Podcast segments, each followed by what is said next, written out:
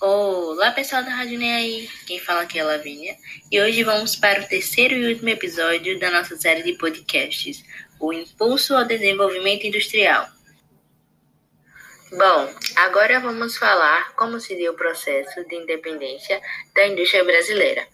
O processo de independência da indústria brasileira se deu com a crise ocorrida em 1929, que fez com que o governo Vargas adotasse medidas para que os preços do café parassem de cair.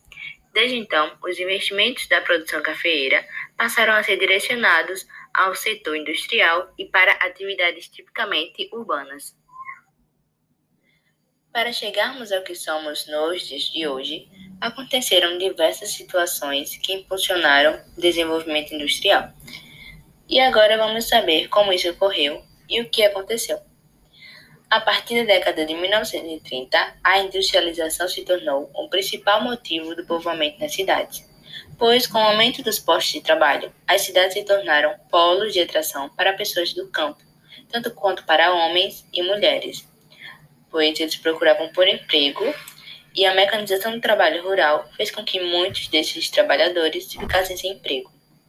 Ainda no governo de Vargas, em 1954, foi montado um plano com a ideia de destinar cerca de 1 bilhão de dólares para a indústria de base, transporte e energia.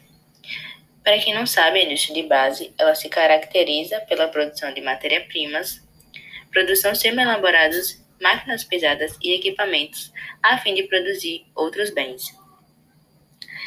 Vargas renuncia à presidência e veio a se suicidar por alguns motivos que aconteceram, é, alguns acontecimentos, e com isso trouxe mais uma crise.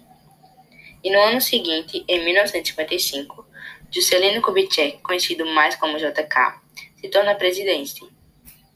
Juscelino lançou o Plano de Metas, um conjunto de medidas que tinha como objetivo incentivar o crescimento da indústria brasileira. Em um espaço curto de tempo, foram construídas as usinas hidrelétricas de Furna e de Três Marias, ambas em Minas Gerais, bem como a de siderúrgica Uzi Minas. O governo Juscelino também ficou conhecido como o que mais fez pela indústria automobilística. Além disso, ele estimulou a construção naval. Como está a industrialização no Brasil atual? E o que poderia ser melhorado para ampliar essa área? Atualmente, o Brasil vive um forte crescimento e desenvolvimento industrial, motivado pelo capital externo e pelas multinacionais instaladas em nosso território. O que poderia ser melhorado são as questões como minimizar a dependência de outras economias, implementar planos governamentais e criar projetos que viabilizem a produção de ciência e tecnologia para promover o desenvolvimento industrial.